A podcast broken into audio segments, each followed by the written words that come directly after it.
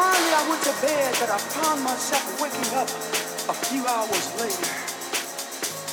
And the tears were running down my face.